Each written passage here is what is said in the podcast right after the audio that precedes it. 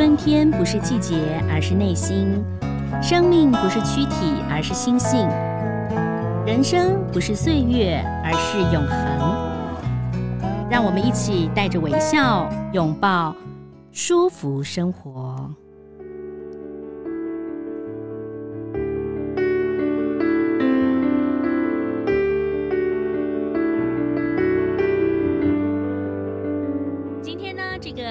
生活，很高兴为大家邀请到一位，我想所有听众朋友都非常非常熟悉的，呃，一位人物。不管你是在电视剧上看到他，或者是歌仔戏、传统戏曲看到他，或者是说你知道他是一个爱狗的人士，可能是不同的阶段啊。很高兴为大家邀请到杨怀民，杨哥，杨哥你好。你好，呃，各位赵婷的。听众朋友们，大家好。我们首先先来谈谈。其实杨大哥，我知道您是呃，在早期出道的时候算是高学历的艺人，因为呢，您好像是毕业于辅仁大学，对不对？对，在那个年头呢，嗯、呃，演艺界大学毕业生并不多。呃、对，所以呃，那个时候你怎么会想要踏入演艺圈？看到资料说您好像在大学的时候就对于传统戏曲非常的有兴趣，自己就去学京剧啊。其实我从呃高中开始就自己就有老师教我京剧，然后我大学的时候呢，嗯，我就自己拜关文蔚关老师为呃就是磕头拜师，真正的拜师。嗯，那。我学除了学京剧，我也参加学校的话剧社，然后建言社、辩论社这些诗歌朗诵我都参加，我都有兴趣。因为这些兴趣呢，我从学校里的话剧社呢，慢慢延伸到校外的民间团体的话剧社。那有一次呢，有一个话剧社呢在招考演员，那我。就去跑，我我就跑去报考，报考的报考的时候呢，就认识了两个人，嗯、一个人叫李立群，一个人叫顾宝明，哦、我们就成为好朋友。当就在那个，嗯、我们就是在那个时候就成为好朋友。结果有一天，李立群说：“哎，听说华视在招演员呢，嗯，演员训练班呢，嗯，我们三个就说好，那我们一起去报考。所以我们三个人呢，一起去报考华视训练班。”哦，然后三个都录取了，成了同啊，都录取了，都录取了。你知道那时候听说有四千多个人报考，结果只取了二十六个哦。哇，那这个真的是很难很难，比大学联考还难哎，比当年的联考还难。对。呃，那但是你在大学并不是念戏剧的嘛？可是你喜欢演戏啊，喜欢表演。你刚刚讲还有辩论呐，都是跟这个哦说话跟表演有关的。但你看啊，李立群、顾宝明他们也在华视演一些戏，可是后来他们大部分就走到了舞台剧的一个领域当中啊。那我知道杨大哥后来就是在华视训练班之后，就一直在拍华视的戏，对不对？还有很多的古装戏，你还拍过包青天嘛？对，呃，可是我演包青天的那个之前呢，嗯、我是在做包青天的总策划。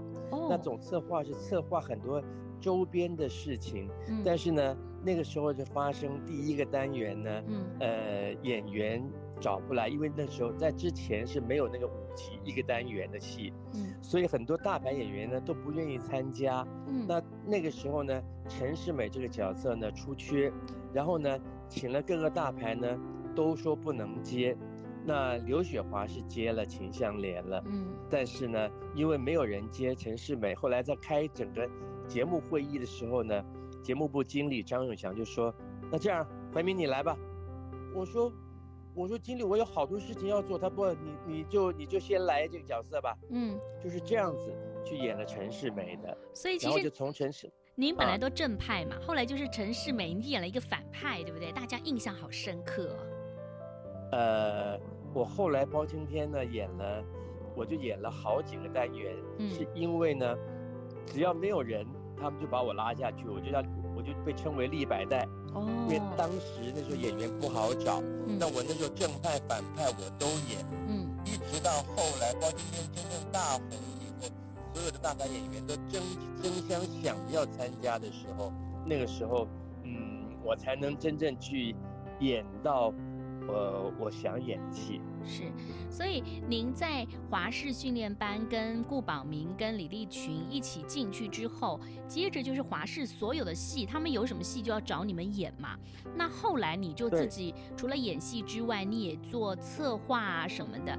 呃，其实那个年代已经算是斜杠了，因为以前好像壁垒分明，演员就演员嘛，对不对？以前电视演员跟电影演员好像都不会交错的。那甚至你演员跟企划其实又不太一样，你当时是为什么？是我还写剧本呢。对，你为什么会做这 么多呢？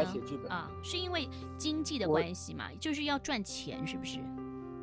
嗯，没有，那个时候我是觉得说，我只是觉得演员的生命可能有限，就是呃，我我。演小生，我也不可能演到老，嗯、那我应该要学其他的不同的方向。嗯，那在这个圈子里，我希望成为一个全方位的艺人。所以呢，呃，演戏、歌唱、主持，然后呢，后来加入幕后以后，策划，包括剪辑，包括撰文、撰稿，然后包括写剧本，我通通都参与，而且我的剧本也用上了。嗯。是为什么呢？就希望说，有一天，如果说我不适合走幕前的时候，嗯，我还有幕后这条路可以走。太好了，所以您看啊，这个李立群大哥最近都说要退休了哈，嗯，你是退而不休，而且您刚刚讲说你们认识的时候，你的年纪跟他们，我就说如果以外表来看，您还是有落差哎，感觉您比较年轻哎。哦，李立群只大我半岁。哦，可是呢，嗯。李立群大我半岁，我跟李立群差不多。那那一年，呃，我跟他们，我我们相识的时候，我二十一岁，嗯，李立群二十二岁，顾宝明二十四岁，哦，那我们就是就是这个年纪。嗯、但是呢，我跟李立群后来演戏的时候，曾经演曾经演过父子，嗯、因为他看起来比较老成啊。那但是 真的很有趣。但您刚刚讲到都是比较呃。呃，等于是华语的部分、国语的部分嘛，啊，像是闽南语的部分或者是歌仔戏的部分，就跟您要谈谈了。因为我知道呢，呃，也很多的听众啊都知道说，哎呀，讲到杨怀民就想到了啊歌仔戏跟叶青哈。那您是完全不会讲台语跟闽南语的，您当时怎么样会去演歌仔戏啊？其实最最主要是那时候。呃，我们在演一个戏，叫做呃中国神话故事，演《西游记》。我们嗯有一年的过年特别节目呢，嗯、我们师徒四个人呢，嗯、呃就说，哎，我们那个特别节目我们要玩玩什么东西呢？嗯，那就后来就说来唱歌仔戏吧，哦、都不会，就请了歌仔戏的导演石导演来教我们，嗯、教我们唱歌仔戏，然后一个人唱一句。哦，呃师徒四个人嘛，那我演唐僧嘛，嗯、那一个人唱一句，嗯、结果呢？我学得很快，嗯，那这个导演就说：“哎呦，你学得很快啊。”嗯，呃，我说导演可能是因为我学过京剧吧，嗯，啊，他说你学过京剧，我说呃，我也是自己拜师，自己有兴趣而已。那后来呢，导演回去呢就跟叶青说，杨怀民学过京剧，他有这个底子。然后有一天呢，在公司就接到叶青的叶姐的电话，叶姐就说：“呃，你有没有兴趣来演歌仔戏啊？”我心里想，哦，我演歌仔戏，我说叶姐，我不会说台语哎。哦。他说没关系，我教你。嗯。我说可是歌仔戏我没唱过哎。他说那我找人代唱。我说叶姐，我我我是个爱唱歌的人，我不能让别人带我的带我的声音。他说那那你就自己唱，我教你。我想了半天，我说叶姐，这个我又不会说又不会唱，万一接了，万一这戏砸了不是？嗯，害了你们也害到我嘛，对不对？对呀、啊。那叶姐就忽然就来了一句，就说叶姐说啊，你是不是看不起歌仔戏？嗯，啊，这个这个帽子压的太大了。我说我叶姐，我绝对没有这个意思。哦、那那说到最后最后就只有接了，嗯，就接了。接了以后呢，刚开始呢，每一句台词因为古装台词，嗯，每一句都念上百遍以上，哇，那简直是。然后呢，最主要是录音的时候，因为都没有唱过。嗯，那录音的时候呢，都是叶姐先把用小录音机帮我都录下来以后，我回去听，回去听听一整夜，从晚上听到听到天亮，有时候听到六点，嗯，躺下去眯一下，眯到八点就起来，起来睡觉起来以后声音不行了，哦，声音不行了呢，还要喊嗓子，喊到九点多，然后才背着水壶呢去。录音室，嗯，那录音室刚开始的时候呢，跟一群女孩子，以前歌仔戏因为全是女生，都是女生，所以没有分别，连小生也是反串的嘛，很少有男生，对，都是唱女伎啊，都女技都没有问题啊，嗯嗯，现在忽然出来一个男的小生的时候，糟了，key 跟他们不一样，哎，我们同样的 key，同样的 key，他们唱，他们唱得上去，我唱太低了，对，我唱得上去，他们嫌高了，那怎么那怎么办呢？嗯。后来调了很久，嗯，用一个方式就是，呃，女生降，举女生降一个音，嗯，然后呢，我翻高八度唱，哦，我就是我那比女生直接翻高八度，那是很高的，那个很高的那个那个那个高音，嗯、那所以，呃，那个时候的高音是比当年费玉清还要高的，这么。高啊？哦，是这样唱，所以。所以他们有的人说我讲话的声音跟我唱的声音不太一样，因为因为太高了。嗯。那所以我每天要每次要录音以前，我必须要喊嗓子，把嗓子喊出来。吊嗓就喊出来的话，咿咿啊啊那种像京剧那样喊，是不是？呃，我我会用哦哦哦哦哦哦哦哦这样子哦，用不同的音。用用用钢琴录下来的，我用不同的方式喊嗓，嗯、一定要把嗓子喊开，嗯、不然的话我根本唱不了那么高，嗯、我才能去录音室。所以，呃，而且有时候录音会录到半夜，录到半夜大家困得要死，有的人困了就去就去眯一下，我不行，我不行。嗯，我如果去眯一下我就完了，我的嗓子就回去了，我唱不上去了。所以你看，像叶青他就是很认真的教你，但你也很认真的去学习。做了很多的适应，而且我在里面也是一个奇奇葩，呃，就是说一个一个一个奇比较不不同的例子，就是说，所有的团员都怕叶姐，哦，因为叶姐会骂人，是，那所以在录音室的时候，叶姐站在旁边，他们会唱不出来，嗯嗯，那我刚好反过来，嗯，我录音的时候，叶姐一定要站在旁边，叶姐不可以走开，叶姐一定要听我唱，然后我唱的不好，你随时纠正我。因为我不能让我唱的不好的东西出去，嗯，所以我情愿你随时纠正我，所以我录音时叶姐是很累的，叶姐要听听到哪个地方不好，她就要说，嗯，我说你一定要说，一定要一定要讲，让我我我重来，我重来，所以叶姐一次一次的示范，一次一次的那个，所以。他们觉得你很奇怪，所有人都怕叶姐，结果是你，你是唯一一个要求叶姐不可以离开的人。所以杨大哥很有趣啊，像通常啊、唱京剧嘛，传统的戏曲嘛，他们可能会呃去呃演古装，对不对？就像包青天这样的古装，但你再去跨一个闽闽南语的歌仔戏，可能 就不太一样，甚至他其实手势也不太一样啊。就说虽然是看起来相似，但如果说细细的琢磨的话。其实京剧的手势跟歌仔戏的手势是不太不不同的啊，那表演的方式也不同，唱法也不同哦，所以你真的是下了一个很大的功夫哎，在台湾好像很少有人是对这个国台语的，就是京剧跟歌仔戏一起啊都能够呃去上台演出的。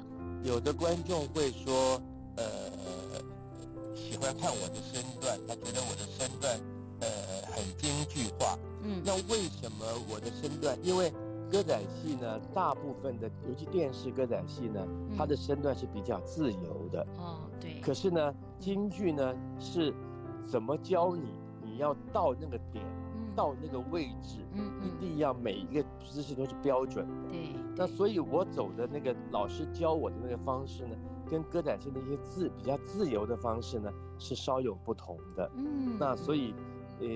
刚开始觉得我比较，我我我觉得我跟别人都不一样。到后来，他们觉得我唱的也跟别人不一样，我的身段也跟别人不一样。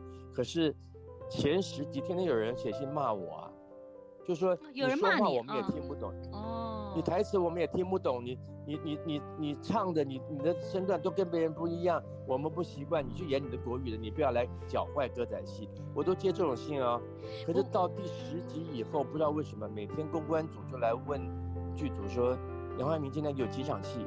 嗯，那每天来问问了好几天，就奇怪，就问他们说，干嘛要问这个呢？他们说每天都有观众打电话来公关组问说杨怀民今天有几场戏，哦、他们想看，想看。然后呢，嗯，我原来的台语很不标准的，嗯，现在那些人说台语有一个腔调，他们觉得很可爱，嗯，然后呢，唱腔呢，呃，有京剧的味道，他们觉得很特殊，然后身段呢，呃，有京有京剧的感觉，他们觉得，呃呃，很标准，又觉得很好看，完完全。整个翻盘了，嗯，就是每天的信箱都塞满了，掉出来，都到这种程度。所以您在 叶青歌仔戏啊、呃、当中，我看您演了也十几二十年的时间了哦，很长的时间。我演了三十年，演了三十年啊，哇！就从我从我最早的最早的一第一部歌仔戏，到我叶青的最后一部歌仔戏。呃，中间是一共是二十七年。Oh. 我从民国七十三年，七十三年接第一部《孟丽君》，嗯，然后我最后一部戏是，呃，两千年的，呃，《秦淮烟雨》在公视，嗯，我自己制作的，嗯，公视八点档，是。那你看中间相距了两二十七年。你做了好多的事情啊，但是这么多年当中，大家除了这个会欣赏到您的戏剧演出之外呢，其实这十年您做的很重要的事情就是爱啊护身啊，就是保护一些流浪动物跟可爱的动物。我记得当时我认识杨哥的时候，你有认养一只可爱的小狗叫 Toby，对不对？是不是 Toby？啊啊，Toby 啊。哦，那个时候还还没有说要。呃，只是说您那个时候您养了一只嘛，那爱屋及乌。我记得你还跟我说，哎呀，你碰到了一些流浪狗，好可怜哦，母带子好多只哦。那后来呢，哎，就开始救狗，救狗之后呢，哎，不得了了，在宜兰呢，你又弄了一个呃专门救狗的一个园地，是不是跟我们分享一下这中间的转折？其实我在呃。三十年前吧，嗯，就跟谭爱珍一起，那时候谭爱珍在救流浪狗，救流浪狗，我就跟他一起在当流浪狗的志工。那时候跟他先生欧阳先生，呃、对不对？对，那个时候我们都出去宣导，就是流呃流浪狗的活动啊，流浪狗的送养会啊什么，我们都出去当志工去帮忙。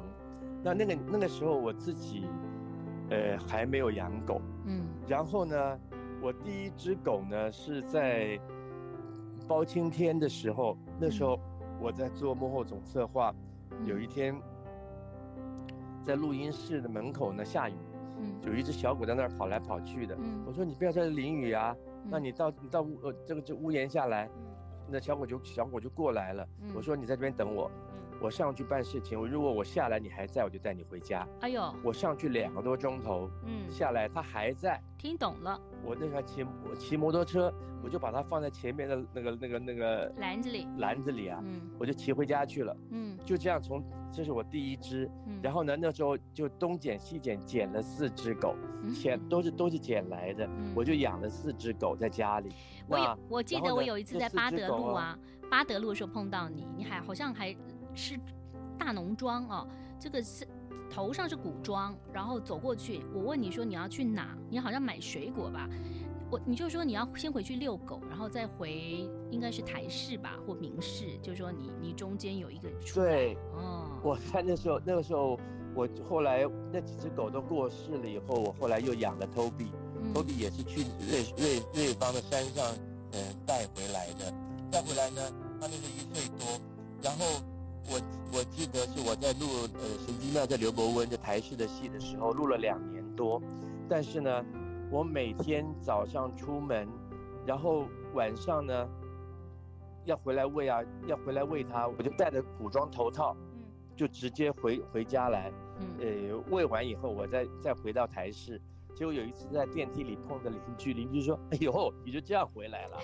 没有办法，那。那 Toby 跟着我，就是说那两年其实他非常的辛苦，因为我都没有办法陪他，嗯、我都在忙的八点档录的昏天黑地黑地的，但是呢，Toby 都在家里衷心的等我，嗯、所以后来那个戏录完之后呢，我跟 Toby 就是我每天都带他出去，呃，到水门呐、啊，去去去公园呐、啊、什么的，然后呃就建立了很深很深的革命感情，嗯、那。所以，Toby 后来跟了我十四年，嗯，呃，后来是因为失智的关系啊，嗯，呃，最后呢，我在 Toby 最后那年也是本来接了三立的戏，嗯，呃，八点档，后来我要求说，能不能让我早点结束？嗯、我说我的狗怕不行了，嗯，嗯，那他们觉得你这个理由是很奇怪的，可是对我来讲很重要，对，对，对，所以真的。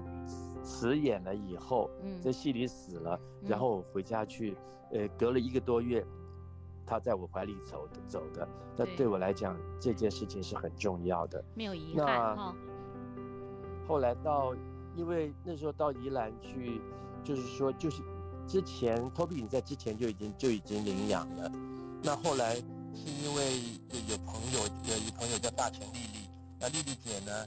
他就问我说：“我想在宜兰再建一个狗园，你要不要一起来？”我就说：“好啊！”我想说跟狗为伍多开心的事情。结果呢，我们在宜兰建了，花了钱建了狗园之后呢，开始我们只救伤病犬，受伤的、伤的血肉模糊的，这些受伤的都是因为人的关系，车祸、捕兽夹、陷阱、山猪吊。虐待都是因为这些人的原因，造成他们的伤害。是，然后呢，救回来以后就要送医，就要照顾。嗯，才发现，其实救援不是这么简单的。其实每一只狗你救回来之后，你要管它一辈子。对，你不是说救回来之后就把它丢出去了。你要，如果如果它已经残废了，势必是没有人认养。你就是要照顾它一辈子。其实很多朋友就是会在网络当中说啊，有一只狗好可怜哦，谁可以去救一下？那您看，就有的人就会去救嘛。那救了以后呢？其实大家却忽略到了，就是它其实后面的时间，或者说后面就医的时间很长，可能也要花费更多。所以在这边还是要先导所有的听众朋友，就是哦，我们用认养不要购买。那你如果说真的想要啊、养一只狗的话，你要记得这十五年、十年到十五年当中，你可能会跟你的男朋友分手。你可能家里会有一些状况哈，可能孩子青少年了，也可能孩子你会变成离巢，也可能你自己生病等等。但是你要想清楚，你既然养了它，你就要不离不弃，因为它就是你是他的全部啦。所以很多人就是说，有一种第一个就是捡了狗哦，那他就觉得好棒，就给了狗场。可是那个转交之后，你知道像这种狗场经营啊，或者说他的财力的负担，其实是。很大很大的，其实那个那个那个花费，因为我们每一只狗救回来就好几万的手术费，你知道狗是没有健保的，对。然后呢，好几万手术费花了以后就没事了吗？嗯。但是呢，要一路照顾下去，那那个受重伤的狗呢，它并不是一次就就完全就治好了，它还有很多时候要回诊，要要要要要吃药，点点滴滴的。还有狗狗会长肿瘤，会干嘛干嘛的，这些呢，它的医药费呢是一直不断的这样开下，这样花下去。其实，呃，后来我们才知道说这是一个无底洞。嗯。可是呢，已经救回来的，你能够你能够怎么办？你必须要把它。我们讲了，要救狗，就是让它来要过着幸福快乐的生活啊。嗯。所以说，呃，如果说没有送出去的，就我们要去。全部接收下来，原来准备说园区最多不超过五十只，嗯，我们不能救超过五十只，超过我们的负荷我们会受不了。但是呢，到后来每次看到球员的那个消息，狗狗这么惨，断了两条腿，嗯，呃，那那个那个那个伤口这么深，你怎么能不救呢？好，这一只一救再救，一救再救，就救了两百多只。那两百多只，你知道有一半以上都是残废的，嗯、送不出去的。是。可是呢，你要一直不断的照顾，那笔花费，那是非常非常可怕的。对，有的狗还要定期的打针，那有的狗残废了，你你也怕它会有褥疮，你还要把它还要弄个狗的轮子，对不对？那有的狗呢，眼睛看不清楚，你还要把它分区，那要帮它洗澡，要帮它吹毛，其实负担是很大的哦。所以其实对于人力的需要也很大呀。嗯，嗯我我知道有很多志工就是会安排过去嘛，但是还是希望多一点人。然后还有一个很重要就是，就像我们刚刚讲到了，我们救狗很重要，但你不要觉得你救了狗就丢到狗场，你就没有责任了。如果有可能的话。还是定期的来助养，这是非常重要的。那杨哥，您就应该一面要救狗，一面还是要努力的拍戏呀，让影迷可以看到你的戏，然后你也可以多赚点钱给这些狗狗，是不是？我开始的时候是有，还有去接戏，但、嗯、但但是到后来呢，因为有一些狗狗我自己带进，因为伤伤的太严重。我带进房间收编了，收编就等于我自己的狗都都是我自己在照顾。到后来，我根本没有办法，我走不开。嗯，我走不开，就说我连出去，我连离家过夜都不可能。嗯，都不能就不能嗯单独把它们放着。那在这个情况下呢，呃，我要录影就越来越难。曾经经纪人也愿问我说。有这个戏那个戏，你现在可不可以？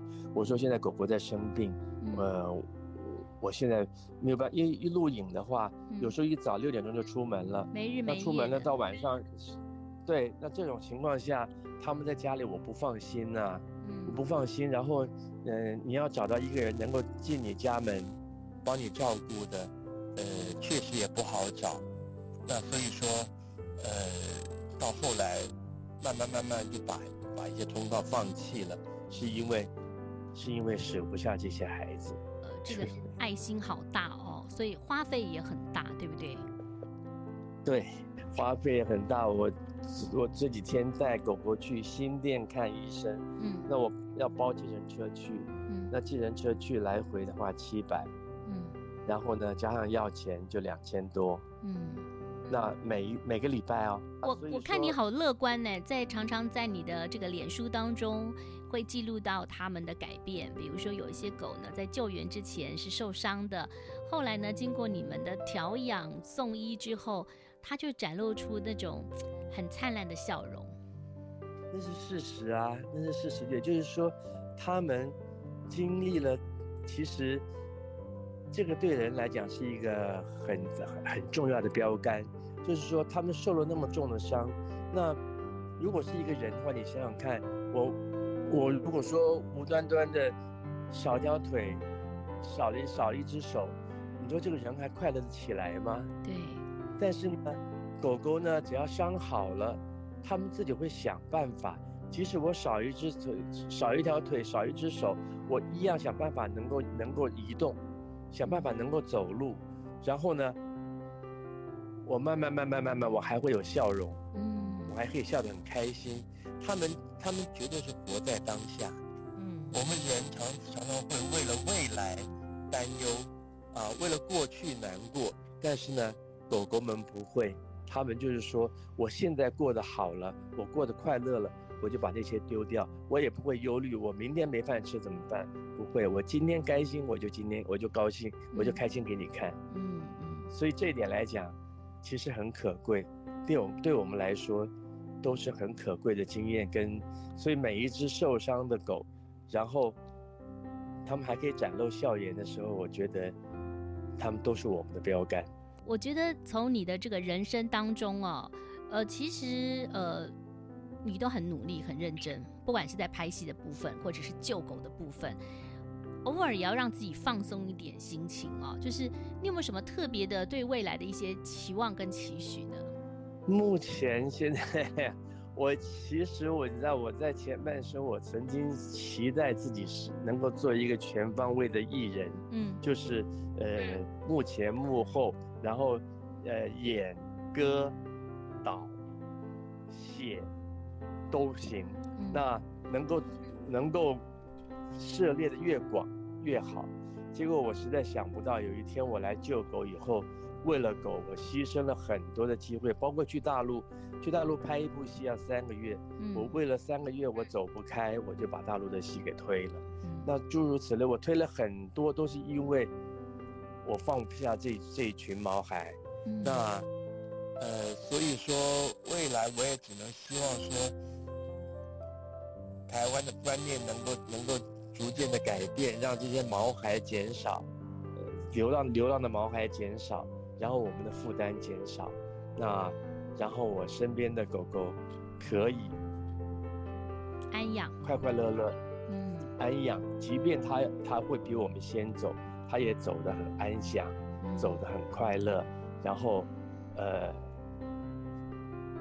让我没有后顾之忧，嗯，这就是一个大爱爱生护生最好的一个表现哈。也许有一天他们。让我不用担心的时候，我还可以出来演演戏。哎，对，我们也希望政府呢，在这一块当中，虽然是毛小孩没有选票，但是我想，这个呃，一个国家一个社会的进步，其实就是看到一些弱势，不管是人类或者是动物，能够得到一个很好的照顾。呃，也希望这个。大力支持啦，就是说喜欢动物的朋友也别忘了，也可以去捐款，或者是说呢，呃，助养，还有很重要就是也需要义工，可以去帮他们洗洗澡，跟他们可爱的狗狗聊一聊啊。谢谢，我要再重申一下，如果说你要搜寻我们的狗园的话，请你搜寻飞翔秘境。飞翔是希望那些残障的狗狗，它们虽然不能走路，但是希望它们能够飞，心灵可以飞翔的起来。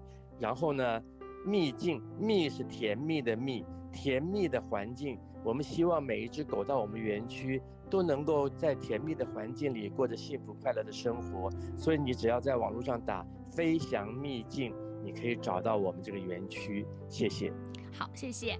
飞翔秘境，请大家呢一面收听我们节目，一面就打开你的手机来搜寻，就会看到好多很感人的故事跟很可爱的毛孩。再一次谢谢杨怀明大哥，谢谢，谢谢。